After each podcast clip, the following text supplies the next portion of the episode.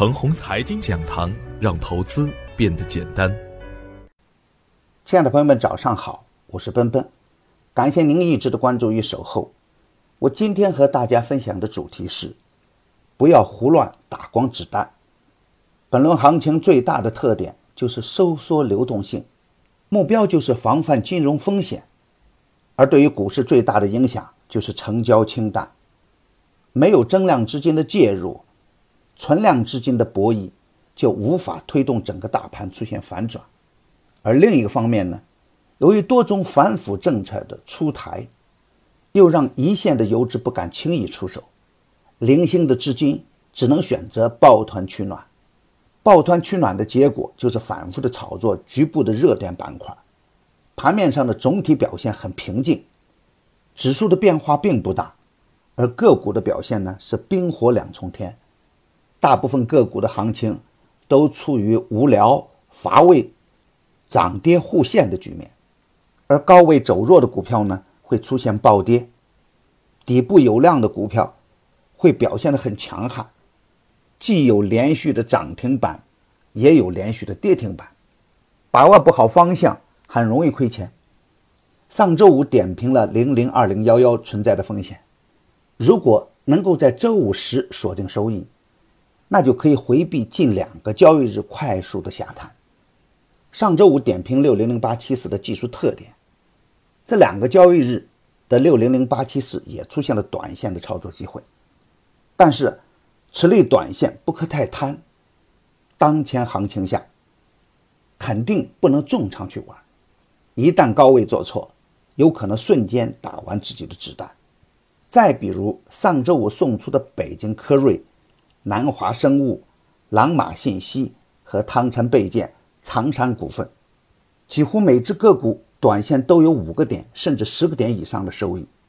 但是啊，对于喜欢追涨杀跌的朋友来说，机会也可能瞬间变成风险。例如北京科瑞，如果是周五的低位接，周一的高位出，两天可赚十个点；但如果是周一追高接，周二高位舍不得走。最终的结果反而是吃到跌停板，节奏感不同啊，结果截然不同。相同的情况也出现在长山股份中，如果是周五低位接，周一高位出，也可以轻松收获五个点的上方；而如果是周五不敢接，周一追着买，反而会亏五个点以上。再比如南华生物，从周五的低位到昨天的收盘。也有十个点的收益。如果昨天冲板后又舍不得卖，今天也可能回撤。如果是昨天追高买，也不排除今天吃面。朗玛信息也是一样。这也就是我为什么反复提醒要把追涨杀跌变为追跌杀涨。大盘还在摸底的阶段，千万不能追高把子弹打光。在震荡的行情下，如果总是追着买，通常都没有好下场，心态差、没技术的朋友，还不如空仓观望。观望的时候不会受伤，也可以清理好自己的思路，耐心等待行情筑底明朗。昨天两市成交两千九百多亿，主板的一千二百七十八亿是一个死亡成交量。死亡成交量的出现，可以说明两个问题：一是观望的资金。还在观望，并没有急着冲进市场。二是下跌的动能出现衰竭的迹象，持仓的不愿意在低位抛出带血的筹码，从而出现多空僵持的状态。这是主板进入磨底期的重要标志。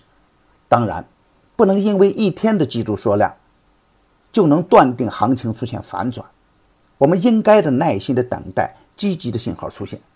这样的极度缩量。维持的时间越长，大盘的底部信号越强。